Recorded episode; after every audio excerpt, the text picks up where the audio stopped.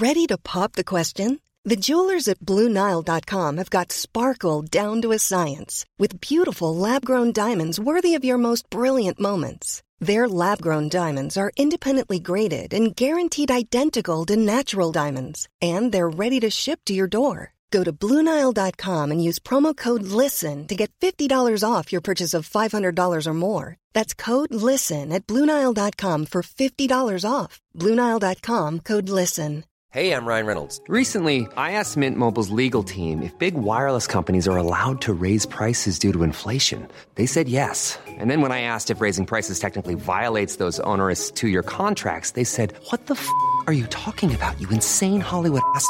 So to recap, we're cutting the price of Mint Unlimited from $30 a month to just $15 a month. Give it a try at mintmobile.com slash switch. $45 up front for three months plus taxes and fees. Promo for new customers for limited time. Unlimited more than 40 gigabytes per month. Slows. Full terms at mintmobile.com. Quality sleep is essential. That's why the Sleep Number Smart Bed is designed for your ever-evolving sleep needs. Need a bed that's firmer or softer on either side? Helps you sleep at a comfortable temperature? Sleep Number Smart Beds let you individualize your comfort so you sleep better together. JD Power ranks Sleep Number number 1 in customer satisfaction with mattresses purchased in-store. And now, save 50% on the Sleep Number limited edition Smart Bed for a limited time. For JD Power 2023 award information, visit jdpower.com/awards. Only at a Sleep Number store or sleepnumber.com. Antes de comenzar con el episodio del día de hoy, te quiero invitar a Medimex Academy en Patreon, la comunidad web ideal para el médico. No importa si eres estudiante o médico egresado o preparas el ENARM, te aseguramos que todo nuestro material te ayudará a cumplir tus metas. En Medimexa hemos formado una comunidad creciente que te ofrece clases de los temas médicos más importantes, masterclass de cuatro módulos en ARM, repasos semanales en vivo e invitados especialistas en vivo. Todo lo que te mencioné se queda grabado en la plataforma para que puedas acceder a ella las veces que desees 24 horas los 7 días de la semana. Además, formarás parte de nuestra comunidad en Telegram y el recurso de Anki Premium con más de mil preguntas para tu para reforzar tus conocimientos. Te puedes suscribir mensualmente desde 99 pesos o 299 pesos en la modalidad Premium y tienes la libertad de salir cuando desees pero te aseguro que nuestro contenido exclusivo te gustará tanto que no vas a querer perderte el material que tenemos preparado para ti. Puedes encontrarnos en Medimex Academy en Patreon. Patreon se deletrea P-A-T-R-E-O-N. Si te gusta el podcast y el contenido que subimos en YouTube e Instagram, amarás ser parte de nuestra academia. Medimex Academy, la manera de impulsar tu estudio día a día a un costo más accesible. Ahora sí, a disfrutar el episodio del día de hoy. Abdomen agudo. Hola, ¿cómo estás? Bienvenido a un episodio más de Medimexa Podcast, en donde vamos a estar revisando en esta ocasión un tema muy, muy importante para cirugía general. Y vamos a estar viendo esto porque ya votaste por ello en Instagram, en donde nos puedes seguir como arroba Medimexa. Muchísimas gracias a la comunidad que hemos logrado alcanzar ahí en esa plataforma. Ya casi somos los 10 mil seguidores en Instagram, lo cual está bien, bien padre y de verdad te agradezco muchísimo. Te lo agradezco mucho, mucho, mucho. Ahora eh, vamos a estar revisando esta patología de abdomen agudo, no sin antes recordarte que te puedes unir a la Medimex Academy. Ya está por acabar las clases en vivo, ya abordamos clases en vivo de pediatría, de ginecología, de obstetricia, de cirugía general, de urgencias, los temas más importantes, lo más más importante, y ahora toca el turno de todo medicina interna. Vamos a estar viendo cardiología, infectología, dermatología, gastro, eh, no sé, se me va a ir alguna otra de las tantas especialidades que tiene medicina interna, pero lo vamos a estar abordando dentro de la Medimexa Academy. Y espero que te quede eh, pues bien y que te quede, que te quedes tú a gusto y satisfecho con esto. Puedes entrar por medio de Patreon. El enlace está aquí abajo en este link y bueno, en, en la descripción de este podcast. Y pues vamos a comenzar entonces con abdomen agudo con abdomen agudo me quiero referir a esto, bueno, no sin antes empezar con la música de abdomen agudo.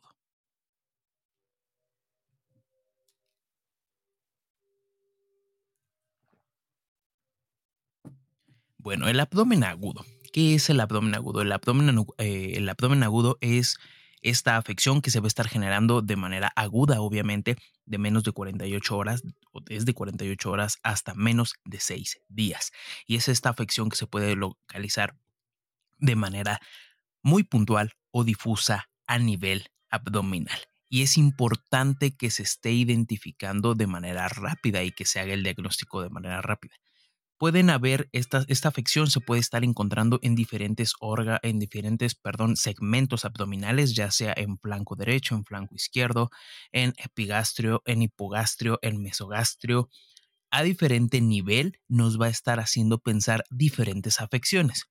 ojo, no es fácil poder tal vez diagnosticar en cierta manera cuando alguien te dice, ay, es que me duele la panza, hijo o, ay, hijito, es que me duele la panza, ¿me puedes dar un, este, un paracetamol?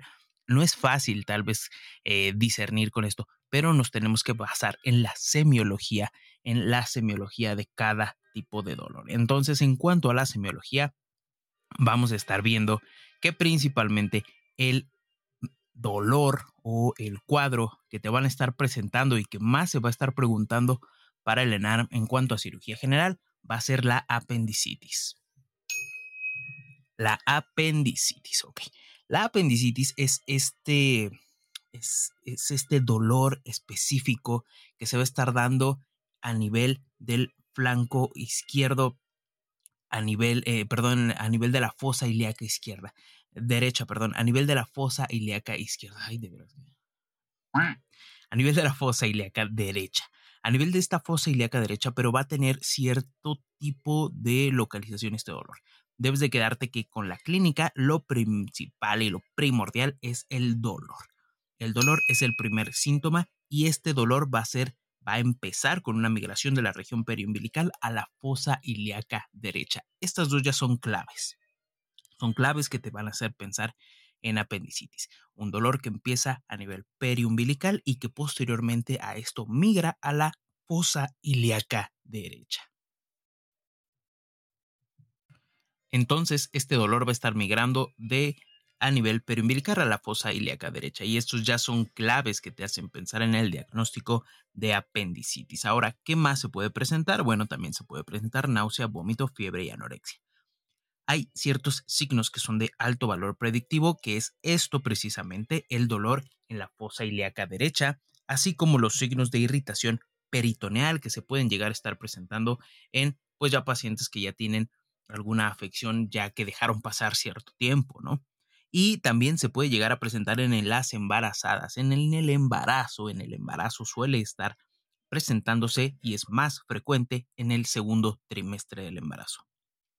Ahora, este dolor no se puede estar localizando específicamente a nivel de la fosa ilíaca derecha, posterior, eh, casi siempre se, se, va a estar localizando ahí, sin embargo también se puede localizar a nivel de los flancos, a nivel del flanco derecho, porque pues sabemos que el embarazo, el feto, el útero va a estar desplazando a la, al apéndice en este caso. ¿Cómo lo vamos a estar identificando por medio de la exploración física? El primer signo va a ser una hiperalgesia cutánea, este dolor muy, muy, muy exacerbado al momento de nosotros estar simplemente tocando o rozando. ¿no? Esto ya nos puede hacer pensar y también obviamente este dolor localizado en la fosa ilíaca derecha. En cuanto a la exploración física, hay muchos signos que son característicos de ellos. Uno de ellos, y tal vez el que más hayas escuchado en cualquier parte de tu formación, es el signo de McBurney, que es el dolor en el punto de McBurney. Recordemos que este dolor, se va, este punto va a estar definiéndose como un punto medio entre la fosa ilíaca derecha y a nivel umbilical. Ahí eh, tenemos un punto medio y este es el punto de McBurney, también el punto o el signo de von Braunberg que es un signo de rebote y que va a estar indicándonos irritación peritoneal, así como el de Robsing, el psoas o el obturador. Hay muchísimos, muchísimos signos para poder revisar esto. Ahora, dentro de esto, lo más importante en cuanto al diagnóstico, si te das cuenta, es la clínica. Lo más importante es la clínica. Sin embargo, Aquí también te quiero dejar algo importante que es la escala de Alvarado, que seguramente lo has escuchado mucho y que te lo puedes aprender con el acrónimo de Mantrels. Esto de Mantrels ¿A qué se refiere? La M se refiere a migración del dolor, que va a estar dando un punto, la anorexia, la náusea también y el toque. Toque sería el dolor específico en la fosa ilíaca derecha. Este toque o dolor específico, y te estoy haciendo énfasis en esto, en esto específicamente, porque este punto te va a estar dando dos puntos y es de los más importantes dentro de los signos. Posteriormente a esto, también puede presentarse rebote positivo, elevación de la temperatura y los leucocitos o leucocitosis. La leucocitosis también es muy importante y por eso también te hago énfasis en ello, porque también te va a estar dando dos puntos. ¿A qué me refiero con esto? Más de 10.000 o más de 12.000, dependiendo de los laboratorios que tengas tú a la mano, pero es importante la leucocitosis y también la desviación a la izquierda de los mismos leucocitos, en donde vamos a estar eh, pensando o ya presentando esta apendicitis, perdón, ahí por la trabación, pero ya va a ser probable cuando tengamos, después de sumar todos estos puntos, de 7 a 8 ya se considera probable y de 9 a 10 ya sabemos que prácticamente pues cumple todos los criterios de Alvarado y ya se está pensando en apendicitis por clínica. Aunque se debe de corroborar siempre, siempre se debe de corroborar porque pues Sabemos que también eh, el diagnóstico de apendicitis en muchas ocasiones va a estar enmascarado o ya en un ambiente hospitalario los pacientes van a llegar pues ya toreados porque ya mucha gente, muchos médicos ya les dieron medicamento para todo, entonces ya está enmascarado todos los tipos de dolores y es un verdadero problema.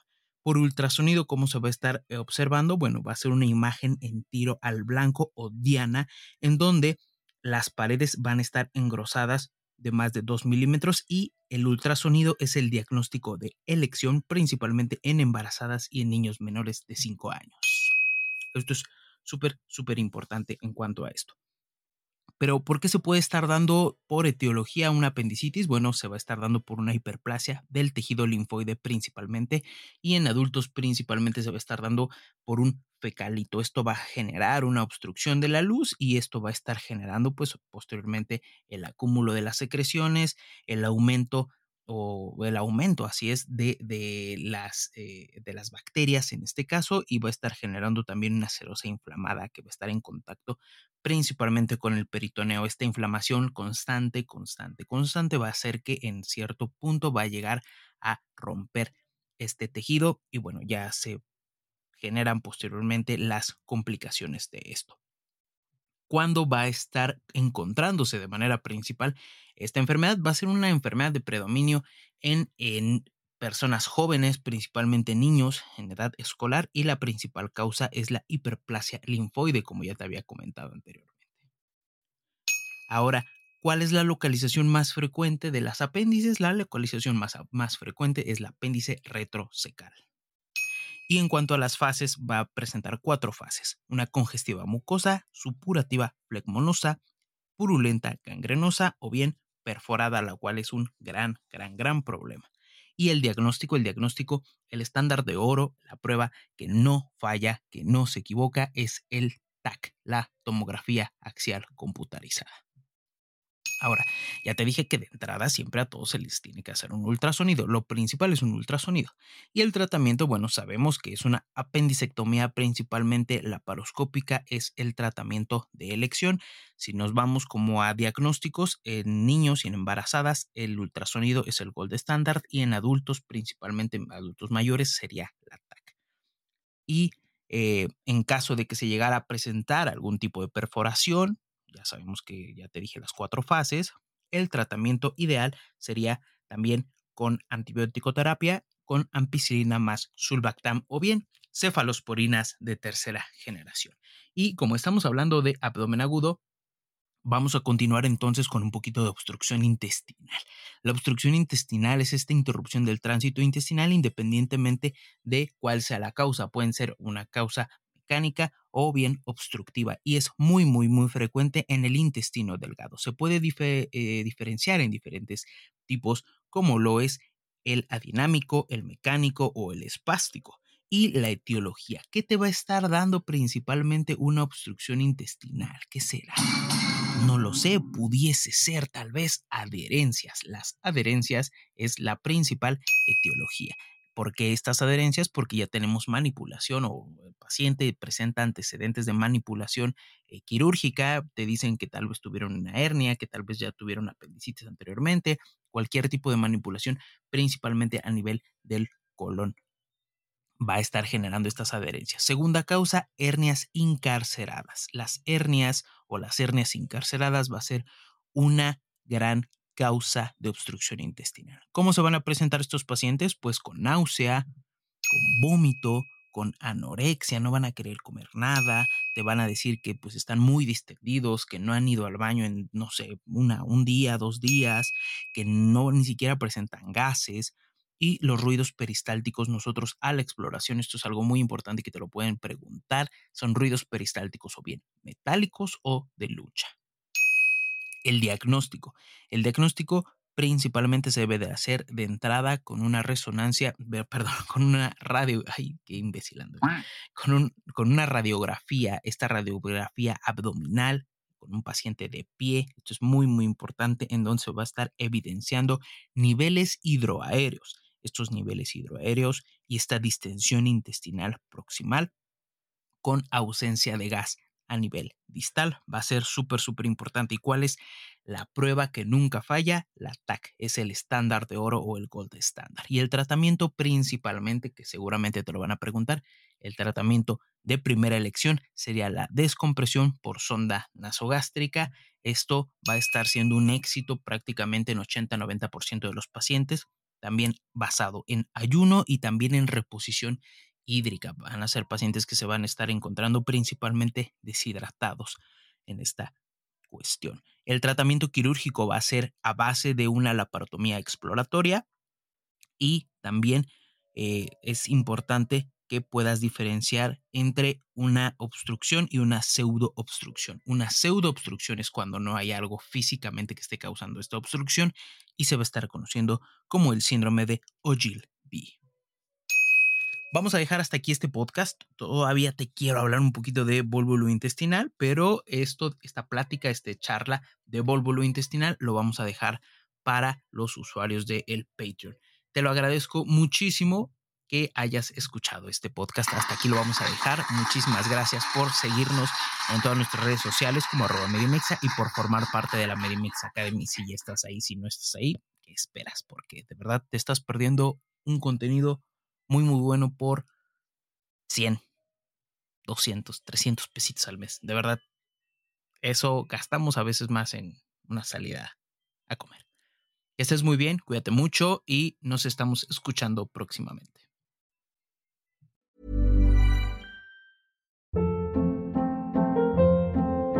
Hold up. What was that? Boring. No flavor. That was as bad as those leftovers you ate all week. Kiki Palmer here, and it's time to say hello to something fresh and guilt-free. Hello Fresh. Jazz up dinner with pecan-crusted chicken or garlic butter shrimp scampi. Now that's music to my mouth. Hello Fresh. Let's get this dinner party started. Discover all the delicious possibilities at hellofresh.com.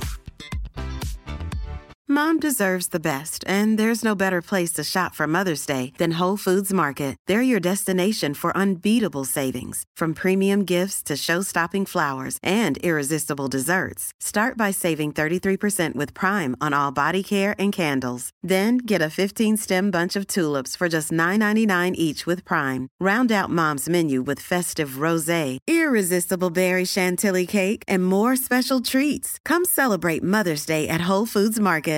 How would you like to look five years younger? In a clinical study, people that had volume added with Juvederm Voluma XC in the cheeks perceived themselves as looking five years younger at six months after treatment. Look younger, feel like you. Add volume for lift and contour in the cheeks with Juvederm Voluma XC. Reverse signs of aging by adding volume to smooth laugh lines with Juvederm Volure XC. For important safety information and to find a licensed specialist, visit juvederm.com. That's J U V E D E R M.com. Not for people with severe allergic reactions, allergies to lidocaine, or the proteins used in Juvederm. Common side effects include injection site redness, swelling, pain, tenderness, firmness, lumps, bumps, bruising, discoloration, or itching. There's a risk of unintentional injection into a blood vessel, which can cause vision abnormalities, blindness, stroke, temporary scabs, or scarring. Talk to a licensed specialist to find out if it's right for you.